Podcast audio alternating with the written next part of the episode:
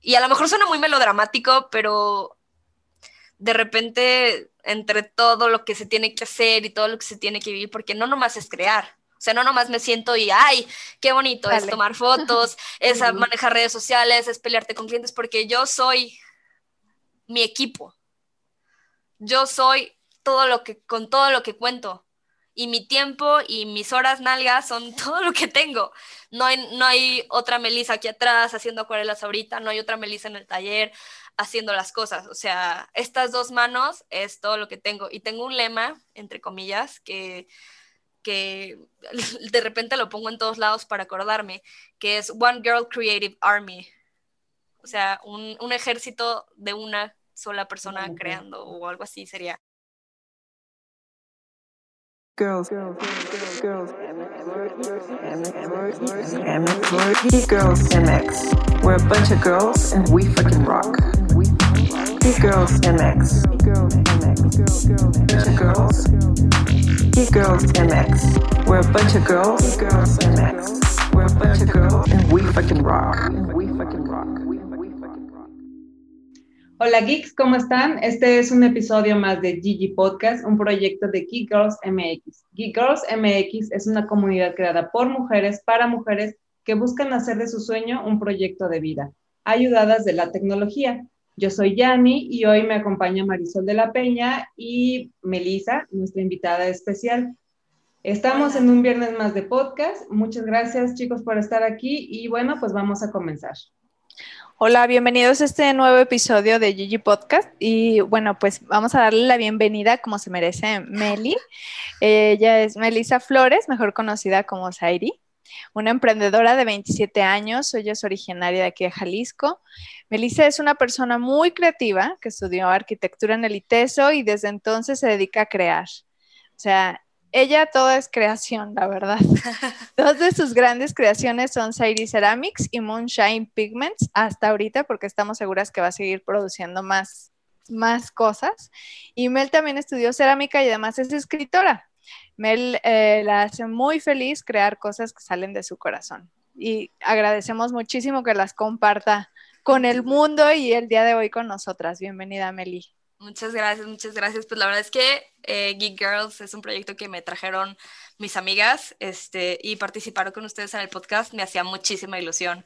Entonces estoy como super fangirl aquí por dentro, sí.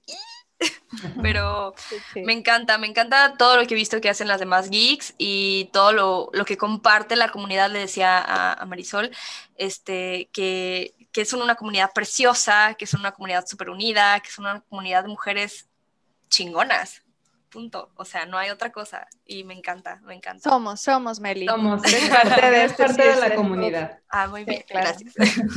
ya me siento así nombrada. En este momento te nombramos así con la espada. un honor, un honor. Oye, pues muchas gracias por aceptar la invitación. La verdad es que estamos encantadas de, tenerte aquí y que nos cuentes tu, tu, historia, tu historia, porque pareciera una historia de amor y no nos referimos a una historia romántica, sino una historia de amor porque le pones amor a todo lo que haces y se nota, se notan todos tus productos. Y precisamente por eso queremos que nos cuentes un poco de tus antecedentes, o sea, de, es obvio que eres una persona que está muy en contacto con, con, el amor, con la creación, y, y, ¿qué, es, ¿qué es eso que te mantiene tan en contacto? No sé si sea algo en específico, pero eh, creo que es más bien como, me encanta tanto crear, y me, o sea, de verdad de corazón lo amo, o sea, es como quise compartirlo de alguna u otra manera y lo intenté, empecé como con mi ilustración y mi escritura y, como que fallé, entonces fui buscando maneras de poderle compartir a la gente las cosas que hago y me, me topé con la cerámica, me encantó, nos enamoramos, creamos cosas maravillosas juntos y aquí estamos.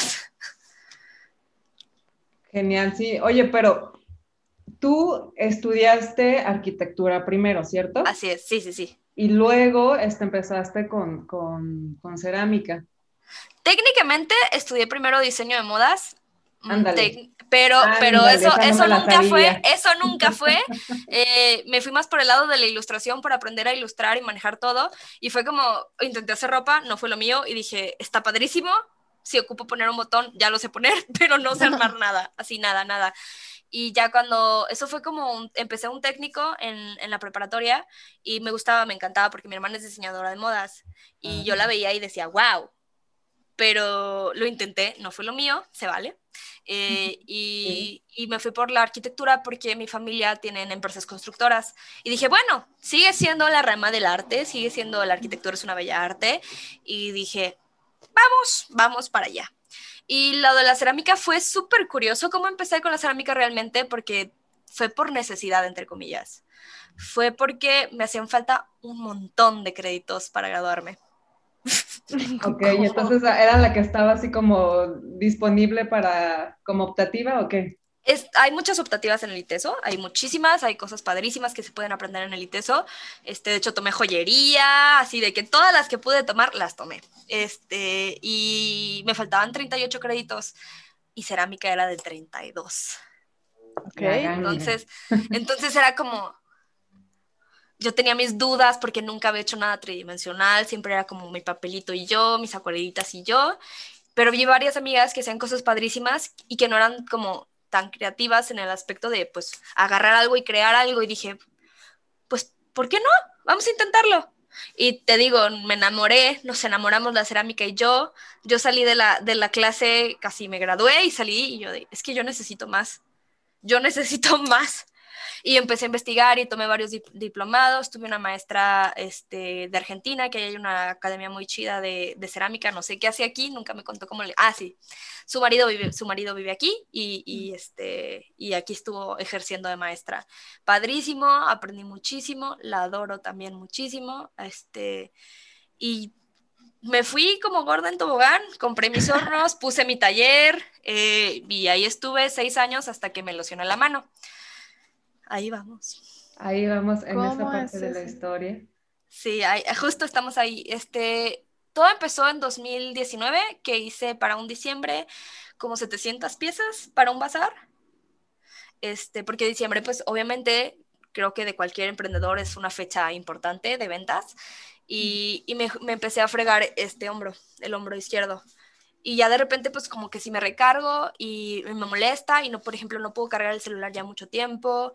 Y las piezas, pues técnicamente las agarro aquí, las estoy haciendo, o sea, las detengo con la izquierda y las hago con la derecha, las modelo con la derecha. Este, si hago torno, necesito fuerzas las dos manos y esta es la que mete más presión para subir. Y bueno, ahí vamos. Ya como que ya sabía cuántas piezas al día aguantaba y todo. Y el año pasado hice una colaboración con una chica este, la fatídica colaboración. No voy a hablar de eso porque tengo problemas medio legales con esa persona, pero este, eh, me abrí la mano eh, y terminé en, este, en emergencias y tuve que trabajar a marchas forzadas para entregarle el pedido a esta persona y a raíz de eso ya no puedo, por ejemplo, de repente no puedo ni agarrar mis cubiertos. ¿Cómo crees? Sí, pero estás en proceso de rehabilitación. Sí, ya, ahí vamos, ahí vamos, está lento, hay días que hay días que sí puedo hacer las cosas y hay días que no sé si es la humedad, no sé si es emocional, pero no puedo así, no puedo agarrar nada, nada, nada, nada.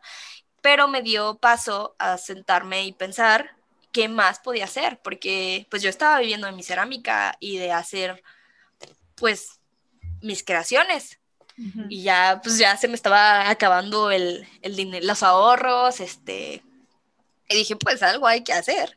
Yo ya sabía hacer acuarelas desde 2018 y de hecho tuve la oportunidad de, de, irme a Europa y ahí terminé de aprender a hacer acuarelas y regresé a México y me di cuenta que había un boom en la comunidad de ilustradores de acuarelas artesanales, porque yo cuando aprendí dije, ¿quién va a querer? ¿Quién va a querer acuarelas hechas por mí? O sea, yo voy a Lumen y me compro unas acuarelas grado artista y ya está. Yo voy a Lumen y compro pigmentos grado, grado artista y ya está.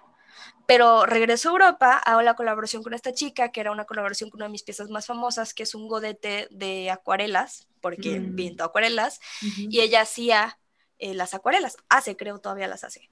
Y hubo muchos problemas ahí y, y yo dije, bueno, pues si a esta chava le está funcionando y está vendiendo tan chido, pues lo voy a intentar.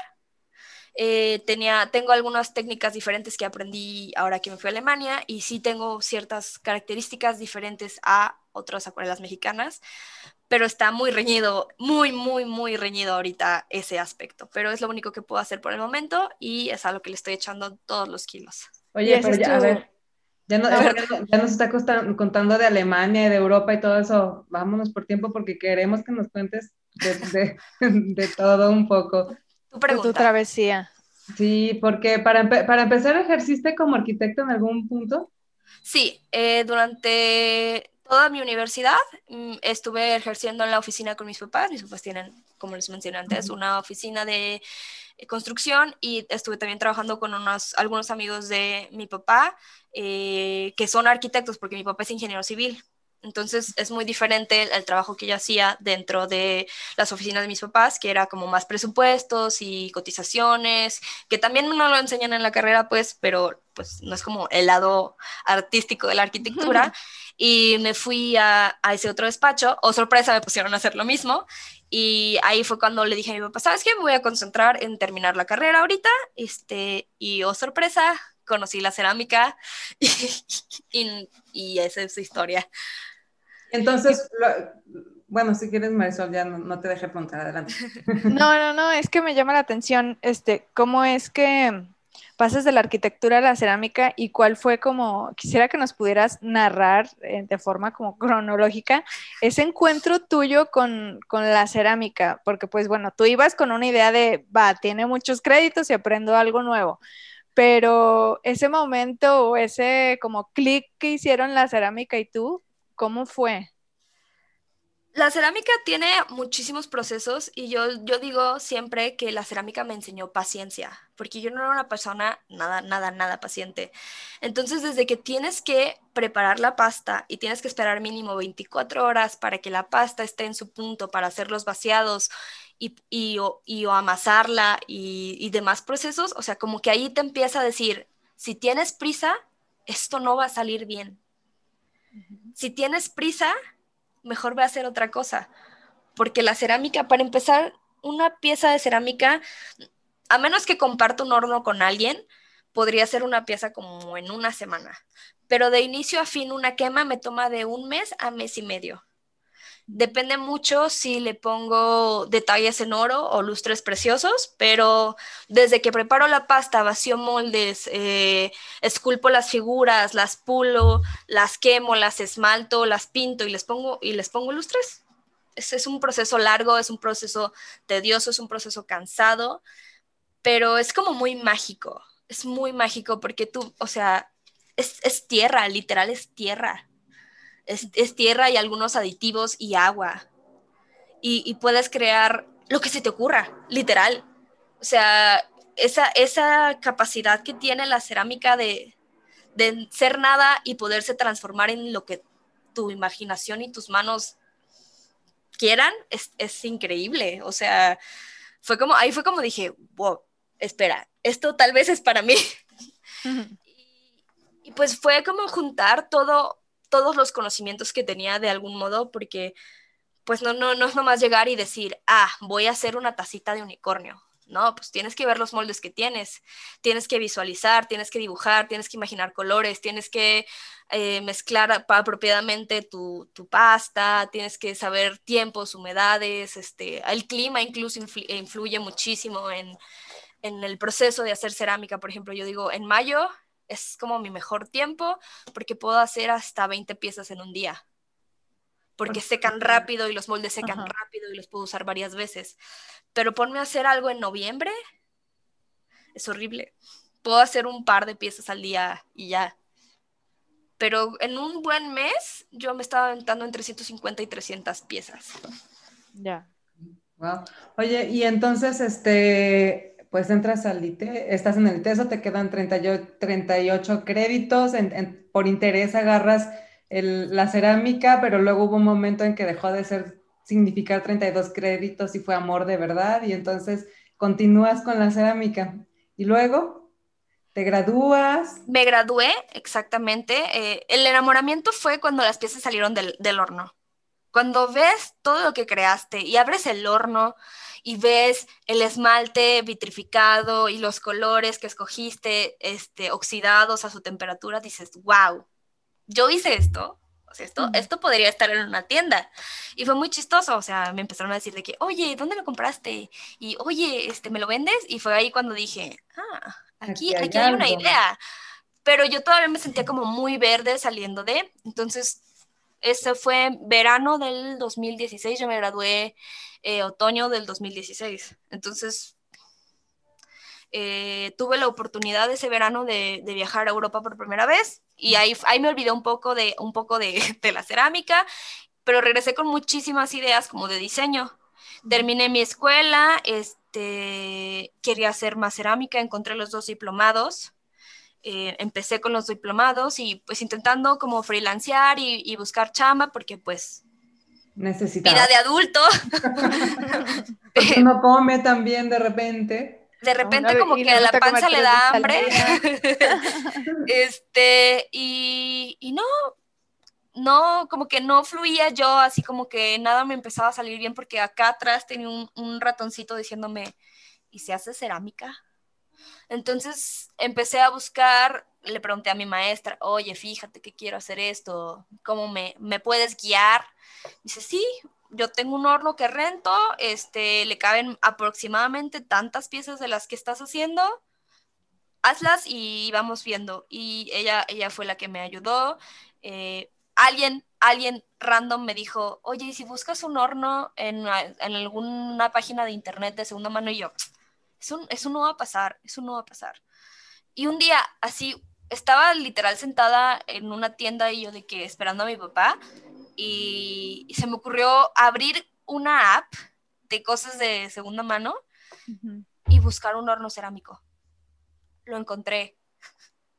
Estaba 120 mil pesos más barato wow. de lo que cuesta normalmente. Y yo, yo no tenía dinero, entonces lo que hice fue armé un plan ¿cómo, ¿cómo, le dicen? Se me fue la palabra justo ahora. Como una estrategia de... ¿Un plan de negocios? Un plan de negocios, perdón, ajá, un plan de negocios y, y mi proyección y se lo di a mi inversor, mi papá.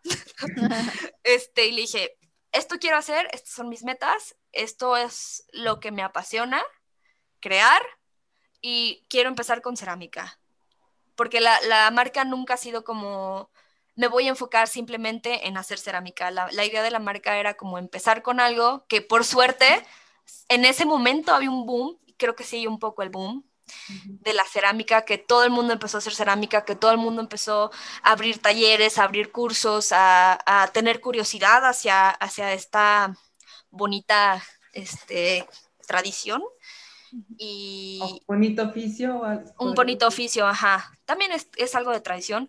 Y, sí este, y me dijo, va. El horno, el horno este, por, lo mandamos traer de Monterrey, llegó, lo instalamos y yo abrí el taller el primero de abril del 2017. Pues no tienes tantísimo. No ¿eh? tengo tanto, tanto, tanto, pero, o sea, con mi, mi, taller ya, o sea, ya era mi taller. Oye, ya pero no era. Fue amor mutuo, digo, porque la cerámica pues tiene su chiste, no cualquiera puede hacer cerámica y mucho menos hacer cosas lindas con cerámica, porque a mí, a mí si me pones a hacer cerámica, que alguna vez igual en, en, la universidad lo intenté, bueno, o sea, yo dije, sí, la, ahorita como la película, ¿no? Me va a salir un jarrón hermoso, claro que no. Mira, yo le digo coloquialmente que son horas nalga. Todo lo que quieras hacer, todo lo que quieras lograr, son horas nalga yo si te enseño la primera pieza que hice y te enseño de las últimas que salieron del horno, me vas a decir, tú no hiciste eso, Mel, tú no hiciste eso. Pero, y muchas veces, por ejemplo, algunas amigas empiezan algo y me dicen, es que está feo, y yo lo veo, yo que no sé hacer eso, le digo, güey, yo lo veo súper bonito. Es que no sé qué, le digo, a ver, a ti te gusta mi trabajo, ¿no? A ti te gusta lo que yo hago. Digo, ve, regrésate al inicio de mis publicaciones y ve mi trabajo cómo era en 2017 y ve cómo es mi trabajo ahora en 2020, 2021. Digo, no nací teniendo el talento que tengo, no nací sabiendo hacer las cosas. me puse mi esfuerzo y me puse mis horas nalga y hice lo que pude para mantenerme enfocada en lo que quería. Pero mis alumnos también dicen lo mismo, ay, es que cómo yo voy a hacer eso, cómo yo voy a hacer algo tan bonito. Y digo, paciencia, yo te voy guiando, yo te voy a decir lo que a mí me ayudó a aprender y entender mejor la cerámica y vas a ver. Y no te voy a decir que todo el mundo sale con, con algo así, wow, al Franz Meyer, pero sus expectativas este, se cumplieron y, y, fueron más, o sea, fue como, no puedo creer que yo hice esto. Tengo una alumna que hace unas cosas preciosas y, y yo le enseñé a hacer eso, eso también es bonito, es como, wow, estoy orgullosa de que yo, con lo que aprendí, te enseñé a hacer todo esto. Ella es como más de cosas florales y plato, pero igual las técnicas que yo aplico para crear, no sé, unicornios y alpacas, ella las, las hace para crear platos preciosos para su, su restaurante. Y está padrísimo, está padrísimo. Pero sí, o sea, siempre que, que alguien quiere aprender algo y dice, ay, es que no me sale, a nadie le salen las cosas a la primera vez. ni siquiera a los genios, estoy segura. Y te digo, yo les digo a todos, es que, es que no es saber hacer, nacer, nacer, no es nacer sabiendo hacer las cosas, es sentarte a dedicarle un chingo de horas nalga. Pues yo creo que es empezar por porque te guste, ¿no? Porque sea algo que te la manera en la que puedes dedicarle el ah. chingo de horas nalga es porque es algo que te apasiona y que te gusta. Y, o que te va a generar algo, o sea, sí, no, no, no voy a obligar a alguien a dibujar y, y, no le gusta dibujar, pues, o sea, me va a dar trabajo o me va a dar de comer o algo, pues le dedicas tiempo y esfuerzo. Hay cuánta gente no hay que a lo mejor su trabajo no es su pasión, pero lo hacen muy bien. ¿Sí me escucho? Porque sí, Les motiva el... El, dinero, o sea... tu motivación no necesariamente tiene que ser el amor por crear, pues. Qué chido, a mí me tocó vivir esto. Qué bonito cuando sí. Ajá, pero, o sea, no sé, un contador que gana muchísimo dinero no nació sabiendo hacer números estudió, se dedicó y aprendió sus mañas, por así decirlo. Se escucha muy feo porque dije contador, pero, saben a lo, que me, refería. O sea, claro.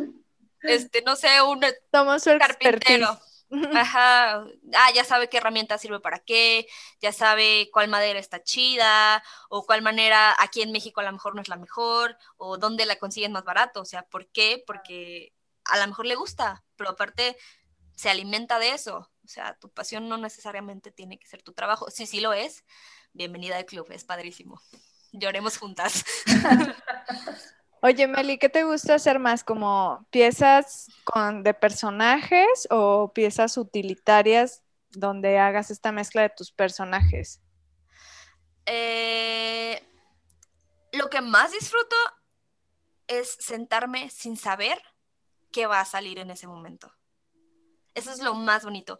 Ya ahora que tengo como un poquito más de, reconocimiento en redes sociales, ya no me pasa tanto. Me pasaba más cuando recién abrí el taller, que me sentaba con el montón de piezas y, las veía y de cierto modo hablaba con ellas y, decía así como en mi cabeza, ¿y tú qué quieres ser? Mm, y yo, por ejemplo, yo a veces empezaba, ay, tengo ganas como de hacer un osito, un osito y como que no salía, como que, la, no, no, fluía las figuras que tenía que hacerle. Entonces ya lo volví a ver y decía, no, tú tienes más como cara de pajarito y cosas así. Entonces eso era como muy, muy bonito porque realmente cada pieza, entre comillas, tenía una personalidad. Y ahora es como, ay, quiero un unicornio de esos que haces con el montón de flores en la cabeza. Y es como, pues sí, me encanta hacerlos y es muy bonito y todo, pero a veces sí extraño mucho esa parte de sentarme a crear sin saber qué, sin va saber. A salir? Porque así, por ejemplo, así salieron mis alpacas y mis alpacas fueron un boom en 2018. Este, así salieron los unicornios y mis alpacas fueron lo que me ayudó como a crecer muchísimo en redes sociales. Este, entonces sí extraño esa, esa parte de sentarme a ver qué va a salir, pero pues uno tiene que comer también. Exactamente. bueno, un punto medio, puedes llegar a una Ajá, sí. Ahorita, este, ya que esté un poquito mejor, la idea es como regresar un poco a eso, eh, a crear de cero y vender exclusivamente lo que se crea. ¿Por qué? Porque ya, ya llegué a ese punto, ya estoy posicionada. Aparte tengo mi otro proyecto que es un apoyo económico extra, es como, ¿cómo le llaman? Este, em, eh, eh, passive income. O sea, las acuarelas ahorita son mi passive income, entonces puedo hacer con la cerámica regresar a ese punto donde puedo sentarme a crear, que la verdad es que lo extraño infinitamente sí es muy desgastante. Tengo que hacer 25 unicornios, 16 alpacas, 28 godetes. o sea, si te, si te cansas y como le, como le pongo tanto amor a las cosas, termino así devastada emocionalmente. Me pasaba cuando estaban los bazares antes de COVID, eh, que yo hacía, yo hacía así infinidad de cosas para los bazares, me tenía que tomar literalmente 15 días para descansar, porque no, no, como que me deprimía, como que así que terminaba así de que sin energía y, y así de que pues eso, eso me, me hace pensar en, en, dos cosas. Bueno, he hecho en dos preguntas. Primero, ahorita que estábamos hablando de, de que pues, ya tenías que generar tu, tus propios recursos, eso te llevó a crear tus dos proyectos. ¿Los dos salieron al mismo tiempo? Primero fue uno, luego fue el otro. Primero fue Sairi en 2017 y Moonshine es súper reciente, es súper reciente. Moonshine lo lancé el 30 de noviembre del año pasado. Ah, y, es, una bonita combinación entre, entre la cerámica y, la ilustración, porque, digo, al final tienen, tienen un poco que ver, porque en la, en la cerámica aplicas la ilustración en acuarela, que es otra de tus grandes pasiones, y Sunshine, pues, pues es la distribución de los, todos los productos, ¿no? No, eh, son como primas hermanas, las dos marcas.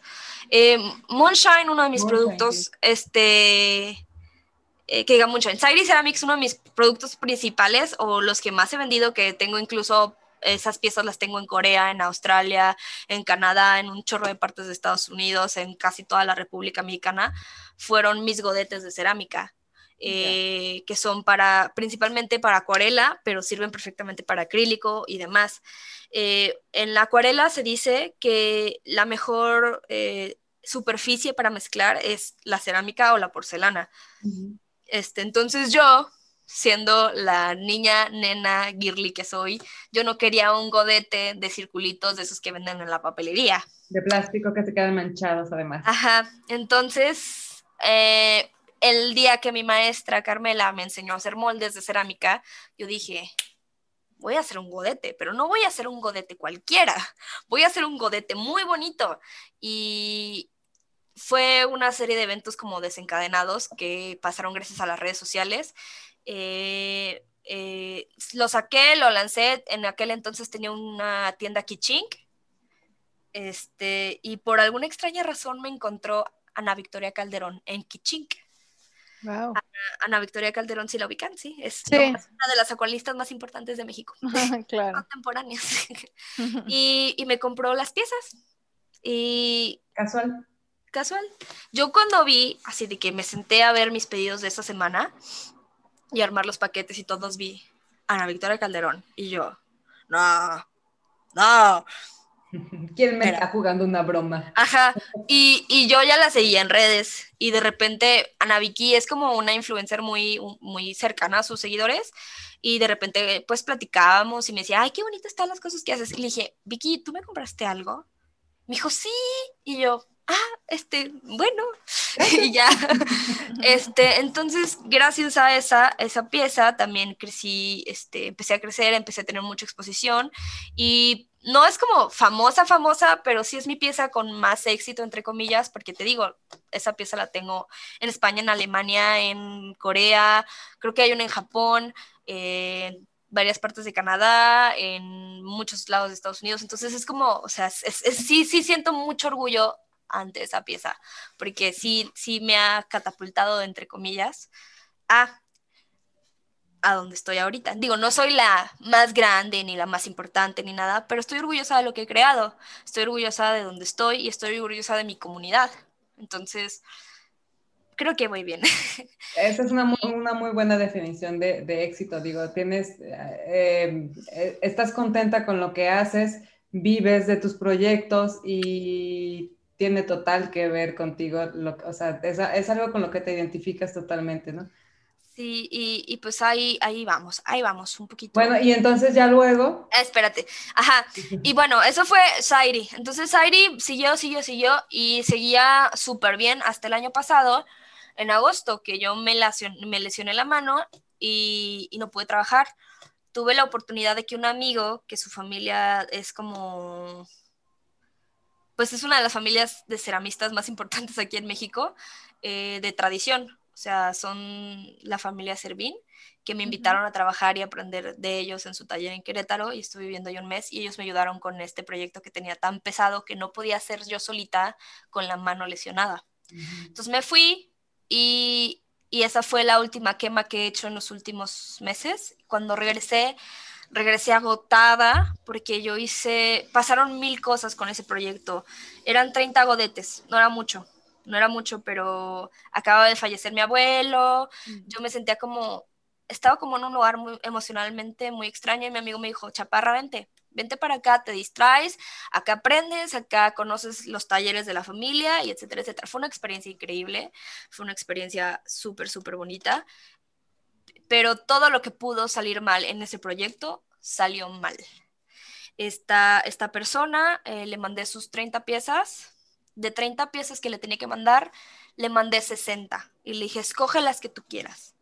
Y primero me dijo, ¿sabes qué? Es que no me gustan. Y le dije, es que todas son diferentes, o sea, todas son hechas a mano. Y me dice, es que no es igualita a la pieza que tú me mandaste de muestra. Y le dije, sí, pero te expliqué que íbamos a tener que cambiar de moldes porque es porque tengo que hacer muchas piezas, o sea, se, se hicieron moldes nuevos y si tú los ves, no son idénticos, pero son cuates.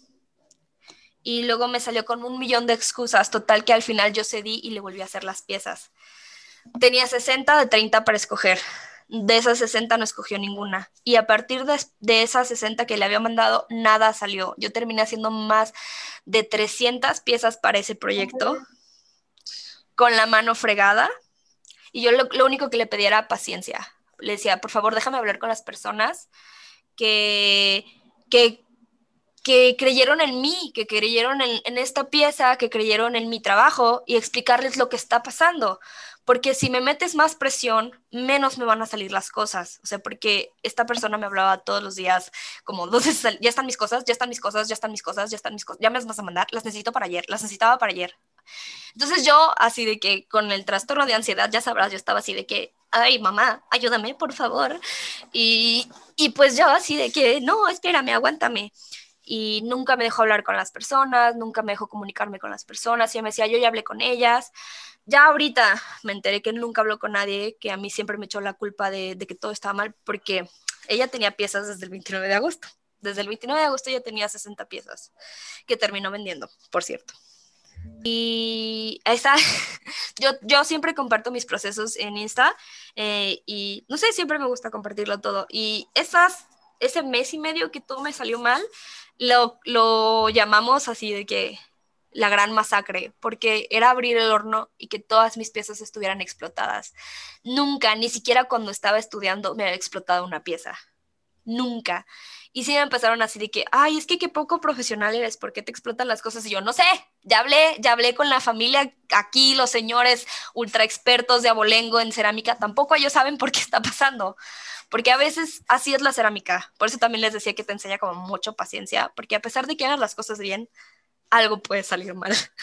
No, bueno, y si dices que tú haces tus creaciones con donde involucras tus emociones, pues seguramente también no estabas en un buen momento por lo que había sucedido con tu familia y, pues de alguna manera... Fue horrible, horrible. De verdad, fue de las cosas más feas que me han tocado vivir hasta el momento, porque sí, y, te va a dar risa. Bueno, a mí me da mucha risa. Lo hablé con mi, con mi psicoterapeuta y le dije, es que estoy, estoy de verdad hundida.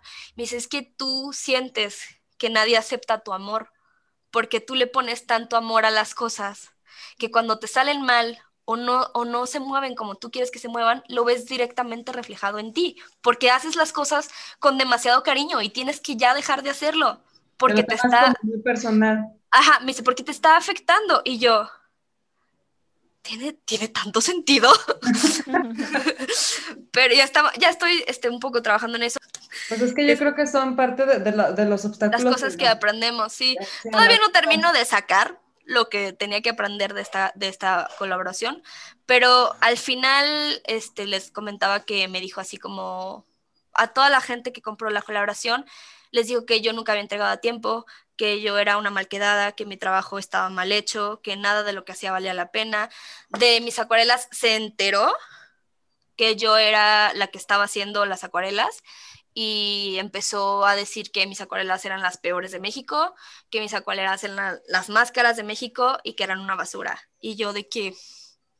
Y, estoy entre, entre el que calla otorga y en el que eh, explicación, explicación dada, culpabilidad admitida. O sea, estoy ahí porque no puedo ni, ni defenderme ni callarme. Porque si me defiendo me dicen, ay, estás diciendo que eres culpable. Y si no me defiendo, estoy diciendo que también soy culpable.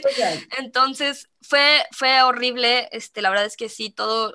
Pero bueno, creo que la, la diferencia va a estar, bueno, cuando uno hace las cosas con pasión y con amor, y tu, y tu capacidad para crear, eh, pues va, o sea, habla por ti.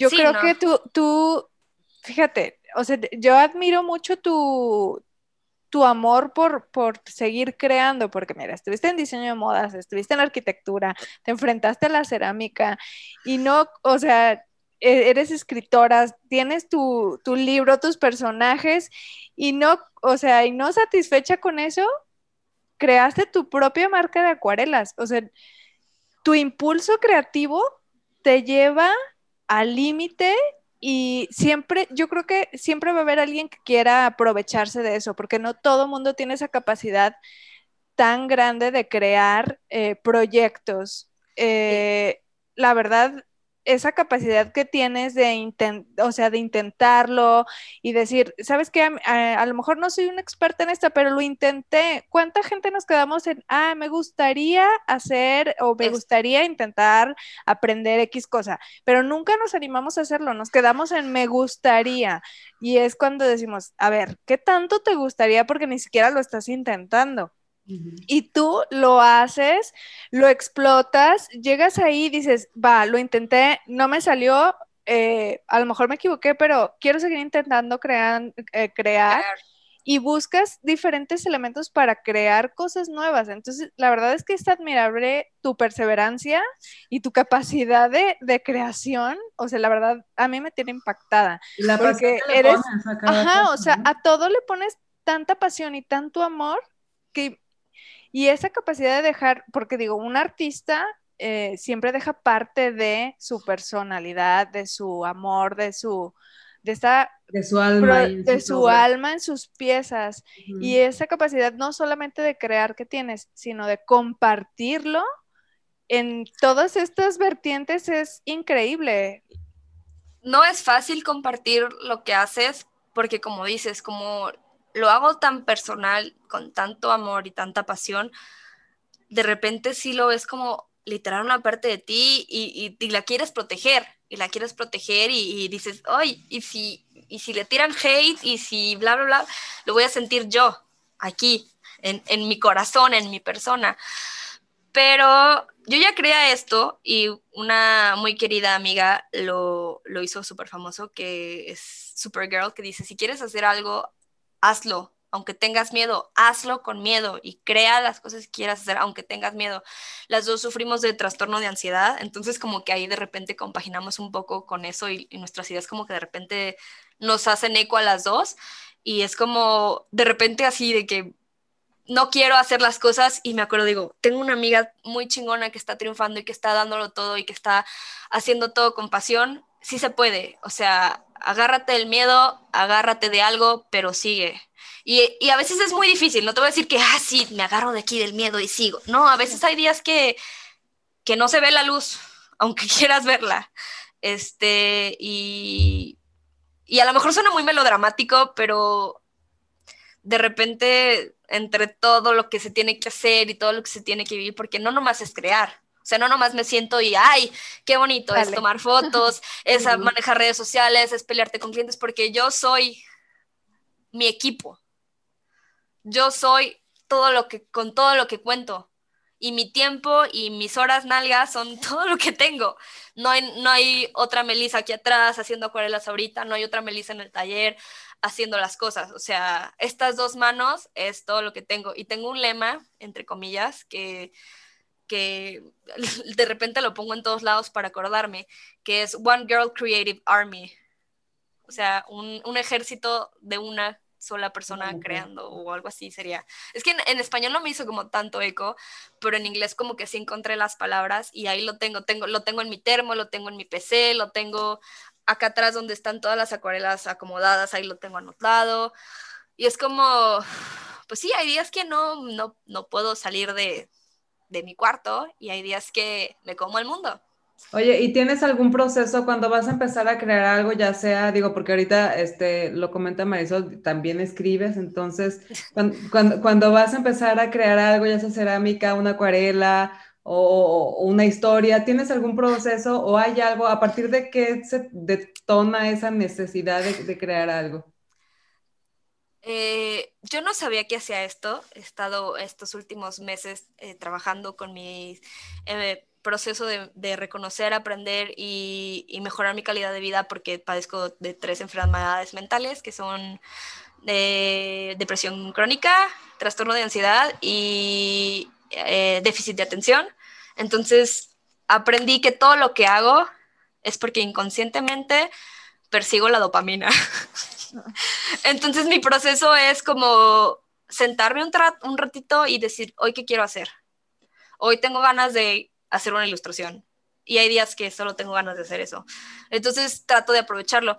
A lo largo de, de analizar las cosas y de ver cómo he logrado hacer todo lo que he logrado hacer, es, es más bien como que reprogramé mi déficit de atención en algunos casos, como en la escuela o en el aprender cosas, este, para que eso fuera lo que me produjera felicidad. Y sí, aprender, aprender me produce felicidad, crear cosas me produce felicidad. El saber cómo funcionan las cosas, la curiosidad es mi más grande motor. El, quiero, quiero saber hacer acuarela. ¿Cómo se pinta acuarela? Ok, vamos a buscar un tutorial.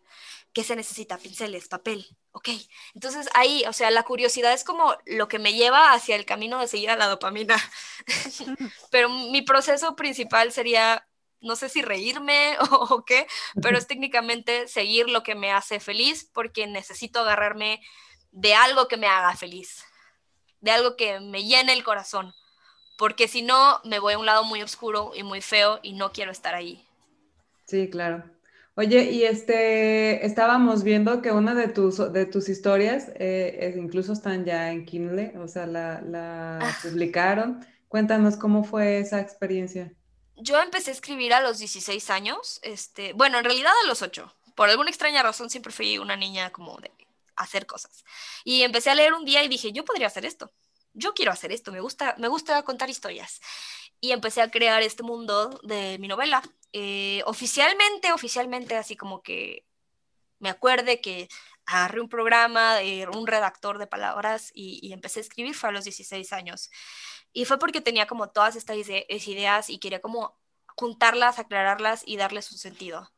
Eh, la idea original de la novela eran tres partes, reminiscencia, redención, y retorno, eh, pero a raíz de que mi editor fue un fiasco, eh, no he podido retomar la escritura. Fue una de mis más grandes pasiones durante muchos, muchos, muchos años. Le dedicaba muchísimas horas al día y y mi proceso era muy bonito, era, era, e, es muy, es muy bonito crear personajes, es como tener amigos, pero existen en otro plano. Eh, eh, y el darles personalidad, el darles hábitos, el, el crearlos de cero es, es, es padrísimo, es, es algo que no puedo hacer ni siquiera con la cerámica. Puedo crear algo físico, sí, pero tanto así a fondo de crearles una personalidad y, que se muevan y que sus acciones tengan consecuencias dentro del universo que estoy creando, pues no, o sea, es una pieza que a lo mejor puedo decir, ah, esta alpaca se llama Jack y le gustan las fresas, pero tampoco es como, le voy a escribir un libro a la alpaca Jack, pues. Eh, pues no sé, ¿quieres que te platique del proceso creativo? ¿Quieres que te platique del proceso? No, no, eh, ¿cómo fue que, nos estabas contando hace ratito cómo fue que terminó publicado? Ok, en Kindle eh, me votó, entre comillas, mi, eh, mi editor me dijo, bueno, este, luego platicamos, sigo esperando. Estuve en pláticas con Penguin y con, bueno, en pláticas y no, porque les, les hice mi, mi mi elevator speech a, a, los de Penguin y hablé a, con los de Océano. Y los de Penguin me querían más que nada porque era como en ese momento la protegida de este señor. Pero cuando este señor me, me dijo, bueno, al rato hablamos, me intenté comunicar con los directivos y todo y me dijeron, ah, este, no, muchas gracias. Este, y ya. Y una amiga me dijo, hay un concurso en, en, este, en Kindle Direct Publishing, puedes ahí intentarlo. No necesitas entrar a un concurso para que estés en Kindle. O sea, todo el mundo que tiene una novela y, fue al INPI y la registró puede publicarse y puede mandar a pedir las copias que quiera desde Kindle. Pero eh, sí tienes, es importante que tengas como ya registrado todo lo que tienes que hacer para llegar a Kindle, porque te piden todo lo legal, el, el este, si tienes un seudónimo, el número de registro del seudónimo, si este, el número de registro de la novela, y no me acuerdo qué tantas cosas porque sí, ya fue hace como cuatro o cinco años, no me acuerdo bien. La, la novela se publicó oficialmente, si mal no recuerdo, en 2018, me llegaron mis primeras copias, se, se, se me hizo súper lindo, bueno, entre comillas, porque se imprimió un día después de mi cumpleaños. Ah, qué padre. La primera tirada se imprimió el 20 de mayo del 2018 y fue el, 19 de mayo, es mi cumpleaños. Entonces fue como, ¡ah! no sé. cumpleaños! sí, fue como, ¡ah! Obvio yo no sabía hasta que me llegaron como un mes después las copias y vi que se habían impreso, pero fue como, ah, mira, el primer tiraje salió un día después de mi cumpleaños. Y nadie, o sea, cualquiera, te digo, cualquiera que tenga una historia y, y sepa su proceso de registro en el INPI puede abrir Kindle KDP y, registrar su novela y creo que tardan unos días en aprobártela, así como de ah, te revisan. El proceso de poner la portada fue horrible, me acuerdo que sí me tardé como cuatro días y ya se iba a acabar el tiempo para participar en el concurso. El concurso lo único que ganabas era, era publicidad si ganabas te, metían a sus eventos y, te daban publicidad dentro de como, no las redes sociales, pero como la plataforma de venta y se lo picheaban tu libro a, no sé, tipo Sanborns y Gandhi, cosas así. Pero de ahí en más, este, pues lo puede tener cualquiera. O sea, qué chido, qué chido ganar y que te y que te tengas todo ese tipo de publicidad, pues que sería como lo que te tocaría si trabajaras con una agencia pero cualquiera chica, persona, muchacho que quiera publicar una historia que tengan, la verdad es que sí les recomiendo KDP. Si sabes manejo de redes y un poco de marketing, este, hay muchísimas, aquí en México no conozco a nadie, pero en Estados Unidos hay muchísimas este, escritores independientes que viven muy bien de eso y se agarraron de plataformas como Patreon y como no creo que ya no más existe Patreon, que ahí publican como sus, sus borradores y tienen sus beta readers, pero los beta readers aparte les pagan por ser beta readers. y, y, pues digo, esas plataformas no son exclusivas de Estados Unidos, digo, solo es como marketearte bien y, y empezar a pichar tu idea en lugar de a, a editoriales, pichársela directamente a tu público, a tu nicho. ¿Cómo se llama tu novela para buscarla? Mi novela se llama Reminiscencia, pero está bajo el seudónimo de Elena de Alba. Es género de fantasía épica y pues nada, es eso. ¿Por qué Elena de Alba? Eh, tiene que ver con toda la historia en sí. La novela se basa en una religión que este, su deidad principal es como una luz, o sea, es como la diosa de la creación y, y su representación es como ella es luz o sea, su nombre significa madre de luz. Este, y Elena de Alba significa, no me acuerdo exactamente si era guía de luz o hacia la luz o algo así, entonces se me hizo así como que, ah, soy súper clever, voy a ponerle así a mi seudónimo. Y pues, por eso. Pero... Creo que me voy dando más o menos una idea de, cuál va a ser tu respuesta de, nuestra última pregunta. Yo también, ya, ya que me explicaste a lo que se referían específicamente con, dije, ya. Y es que la, la, pregunta es, pues, de que, de que eres geek, ¿no? ¿De que, ¿De qué te consideras geek? Pues de crear. Pero de crear todo, crear personajes, crear una, una, obra de arte con, bueno, arte con, cerámica, de crear un proyecto, de, o sea, de crear cualquier cosa, o sea, lo Y de aprender cualquier cosa también. está padrísimo. Soy fiel partidaria de que la creatividad no tiene límites y, y pues no, o sea, si lo piensas, lo puedes crear y si lo creas, lo puedes, se va a escuchar súper capitalista, pero si lo creas y lo puedes vender, pues ya, ya puedes vivir de una pasión. Y, también puedes tener más de una pasión. Ah, sí, por supuesto. Este, entonces, pues... Puede cambiar tu pasión con el tiempo también, ¿no? También, y puedes, puedes ya no hacer tu pasión, porque por el momento no estás bien. Pero sí, sí, o sea, la creatividad no tiene límites y a veces da miedo, a veces da miedo decir, ¿y si hago cerámica? ¿Y si, y si no me dedico a la arquitectura y pongo un taller? ¿Y si ahorita que no puedo hacer cerámica, creo mi marca de acuarelas, ¿se va a vender? ¿Se va a mover? O sea, claro, da miedo. Y más ahorita como estuvieron las cosas el año pasado, creo que ahorita ya empezamos como a ver un poco más la luz de la pandemia pero a raíz del año pasado, pues cambiaron muchísimos paradigmas en todos los este, aspectos y no sé si se dieron cuenta, yo creo que sí fue súper obvio, que los emprendimientos y las nenis salieron por todas partes. Y estuvo chido, estuvo chido porque a mí me tocó ver eh, un cambio en, en, la gente de que empezaron a apreciar más el, el trabajo manual, porque empezaron a hacerlo ellos.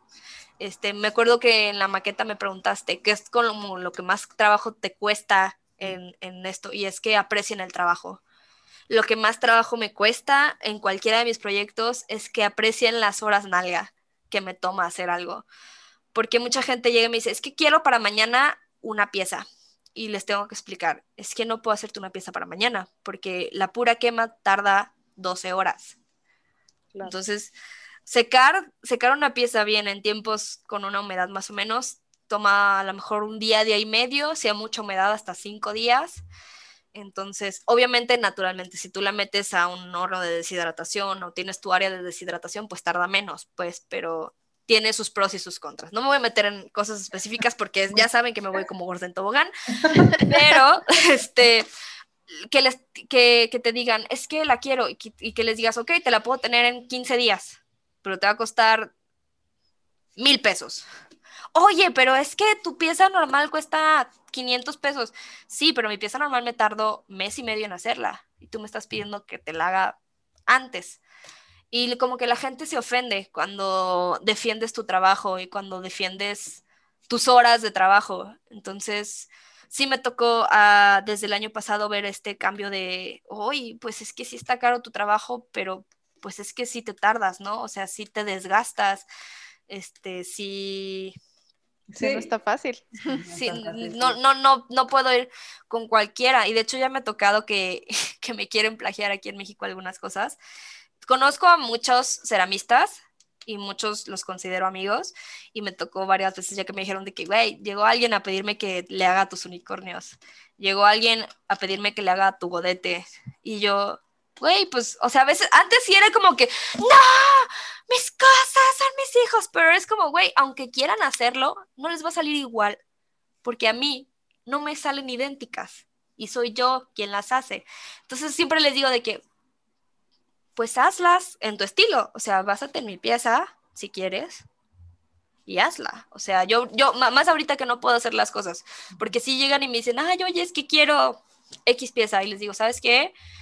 No puedo. Ahorita, ahorita mi prioridad es recuperarme, mi prioridad es estar bien de mi mano, porque si no se me va a acabar el 20. y ahora sí voy a tener que trabajar de godín. este, no tiene nada de malo, pues, pero la verdad es que no fue lo mío, no fue lo mío y se vale. Eh, pero pues sí necesito cuidar parte del equipo. Claro. Oye, Eh, Meli, perdón, ya te interrumpí, usted pero que- párame, párame, porque si no, no, no, no. Este, para todos los que quieran continuar esta charla contigo, porque digo, nosotros abrimos eh, los temas, pero sabemos que por ahí mucha gente luego se quiere contactar con, con las chicas y, y continuar la conversación, porque seguro algo que tú dijiste le tocó fibras importantes. Entonces, ¿cómo pueden eh, contactarte? Eh, yo la verdad estoy siempre súper al pendiente de mis redes sociales, este, y me encanta platicar con la gente. este, en cualquiera de los dos, este, eh, está, estoy siempre al pendiente, a lo mejor me tardaré una hora en contestar si estoy ocupada o algo, este, pero siempre, siempre estoy en, o en Sairi Ceramics o en Moonshine al pendiente. También en, en el Sairi, que es nomás Sairi, que es el de ilustración, pero lo tengo un poquito abandonado porque no me alcanza la vida para aparte de ser ilustradora. Este, pero siempre estoy ahí, si quieren como extenderse más y que sea más fácil, un correíto está padre. Y ya de ahí, mira, yo hago, este, yo eh, hago streams y hago de arte, estoy ahí, estoy ilustrando, estoy haciendo más o menos una ilustración por semana en Twitch. Y de repente también estoy jugando videojuegos porque también me gusta de repente apagar el cerebro un ratito y, de- entretenerme en algo creado por otros artistas. Este, y ahí ando en Twitch. En Twitch estoy casi siempre lunes, miércoles y viernes, a más o menos a las 8 de la noche y a veces los fines de semana. Entonces, pues creo que ahí es una plataforma súper directa para, para que platiquemos. Y yo una soy, conversación contigo, sí. Exacto, este, una conversación tal cual y este, tengo mi servidor de Discord ahí también, entonces igual si quieren, pues podemos decir de que, ay, oye, quiero platicar contigo de procesos creativos, pues podemos agendar una horita y cotorrear un rato de procesos creativos, pero no hay ningún problema, me encanta, este, muchos de mis, mis seguidores saben, me encanta compartir mis procesos y me encanta compartir lo que sé, tampoco les voy a decir así que mi receta secreta del coronel Sanders para hacer mis cosas, pues, pero lo que pueda que no me vaya a afectar a mí a largo plazo, porque pues todos tenemos nuestros secretos de oficio, con muchísimo gusto se los voy a compartir y a veces no, a veces me nace decirles las cosas igual. Oye, y si alguien quiere también como algo, alguna de tus cerámicas o algo de tu tienda de, de acuarelas, también, ¿es directamente por Instagram o cómo? Tengo tienda en línea, es eh, www.sairi.com.mx y ahí están las dos, este, las dos tiendas, que es Sairi y Moonshine. Están separadas este, en la parte superior, este, tienda y Moonshine Pigments, y cada quien tiene, es el mismo checkout, pero tienen como sus lados separados porque sí son muchas cosas. Este, lo único que sí está un poquito interrumpido ahorita son los pedidos personales por la cuestión de mi lesión, pero en esa página pueden encontrar links de interés, mi canal de Twitch, este, algunas ilustraciones que yo hice para la gente, para el, lado de Moonshine, este, estoy haciéndoles como line arts, como hojas de hojas de colorear para que ellos hagan sus acuarelas, entonces las imprimen y las dibujan y ya. Ay, qué padre. Entonces ahí les estoy compartiendo como todos estos este, cosas extras que estoy haciendo pues para la comunidad que estoy creando en Moonshine. Y Sairi ahorita, Sairi Ceramics ahorita está un poquito en pausa porque pues Por No la, por puedo la crear. lesión, pero esperemos que pronto te recuperes para que vuelvas a hacer todas esas cosas tan hermosas. Nos muchas gracias. En uno de los meetups este, regalamos una de tus donaciones. Ahí Ahí estaba yo en el fondo. Perla fue muy random. Perla me habló y me dijo, me urge, me urge algo para aquí. Y yo, pues tengo esto. A ver, tráetelo y aquí escogemos. Y ya escogió creo que dos o tres tazas y ya, pues, Ya. se las Sí, Una, una la tiene Sutiel. Sí. Ah, Ajá. pues la Una la tiene Sutiel y la otra la verdad no me acuerdo quién se la ganó. Pero hace poco la vi y me dice, eres tú, eres tú. Y yo, ¿soy? ¿Que ¿De qué? Todo depende para, para, qué, para qué me quieres y yo te digo si soy yo o no soy yo. a mí me pasó súper curioso ese día porque, o sea, bueno, no tengo, no, no soy la super influencer, pero pues a lo mejor uno no magnifica. Y no tengo 10 mil seguidores, tengo 7 mil, casi 8 mil seguidores, y a mí se me hace como poquito, pero de repente sí me dicen así de que estoy así en la calle, y, ay, ¿eres tú? Y yo, ¿me ubican? ¿De quién me haga en la vida? No, sí, me encanta tu trabajo, no sé qué, y yo, wow, órale, está chido, pero no, o sea, o sea, como que no magnifica de repente uno, y me pasó también con Sutil, me dice, todas las de Geek Girls te ubicamos, y yo. No. Dice, no, a lo mejor no todas, pero sí un buen te ubican. Y yo. Bueno, pues mira, ya después de este podcast te van a ubicar. Y bueno, pues la verdad es que, como siempre, el tiempo se nos viene encima. No sé en qué momento pasa más de una hora. O sea, de verdad siempre trato de, que nuestros podcasts duren un momento, un tiempo razonable. Y por alguna razón siempre nos extendemos en la, en la charla, pero pues es que luego está bien a gusto. Pero bueno, Este, yo siempre les digo, párenme el hocico, porque yo, hablo hasta por los codos. No es que, no es que pase contigo, siempre nos pasa, o sea, nos agarramos aquí con el, con la platicada y con el café y todo, y está, está Literal. Ajá, literal, exacto. Este, pero bueno, muchas gracias, muchas gracias. No, ustedes, espero, espero haber compartido algo interesante y que a alguien le resonara y que a alguien le sirva todo lo que he aprendido y mis experiencias, este, pues diría yo de repente que le sirvan mis trancazos a alguien más.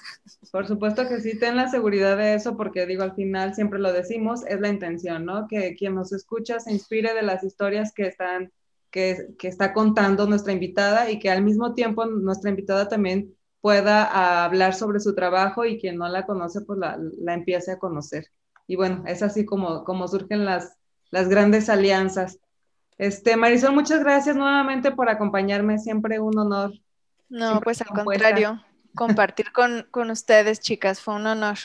No, me encantó, este, ganas de que no se acabe, la verdad, aquí seguir platicando con, con ustedes, muy amables. Creo que ustedes personalmente no me ha tocado conocerlas en ningún mito. Ahí han dado este, en Casa Teodora, en el Truque de Modas, con mis cosillas y todo, pero de repente, pues, éramos tantas antes de la pandemia ya sé. Tantas tan juntitas, entonces no, no alcanzó. Extrañamos, extrañamos mucho todo esto que era presencial y donde nos podíamos conocer y abrazar y, y todo lo demás, pero bueno, ya volveremos a eso. Ya volveremos próximamente. Este, pero un placer, un placer, este, invítenme a parte 2 o algo. Claro que sí, seguro por ahí en la segunda temporada nos volvemos a encontrar. Me encantaría, sí. Ay, ahora estoy haciendo velas. Ajá, algún otro, no sé, zapatos, qué sé yo, ¿no? De hecho, no se alcanza a ver, pero aquí están, sí hago velas, aquí están mi, estación de velas. Te digo, te digo. Bueno, pues para, para, tu siguiente emprendimiento, nos contarás ahorita estoy bien así con los dos así ya apenas duermo. pero gracias. Muchísimas gracias, me encantó convivir con ustedes. Este, de repente como que se hace falta así una charla. Así que estoy fascinada. Un abrazo de corazón a todos ustedes por esta bonita labor que hacen de seguir inspirando mujeres. Pues lo hacemos con todo el corazón también. Y con todo el corazón agradecemos a todos los que se quedaron hasta el final de este capítulo. Recuerden siempre darle like, recuerden si no se han inscrito a nuestros canales suscribirse y pues seguirnos en todas nuestras redes, en todas, todas, todas nos encuentran como Geek Girls MX. Y también tenemos una página que es geekgirls.com.mx. Y bueno, pues entonces nos vemos el siguiente miércoles, no es cierto, no es miércoles, el siguiente viernes con otra invitada y con un capítulo más.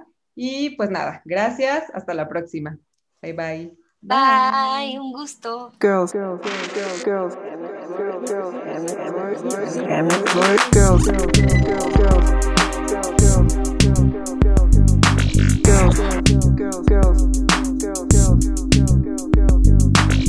girls, girls,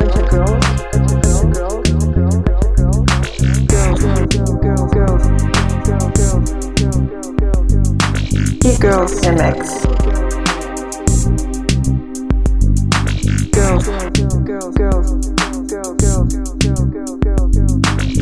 We're a bunch of girls. Girls MX.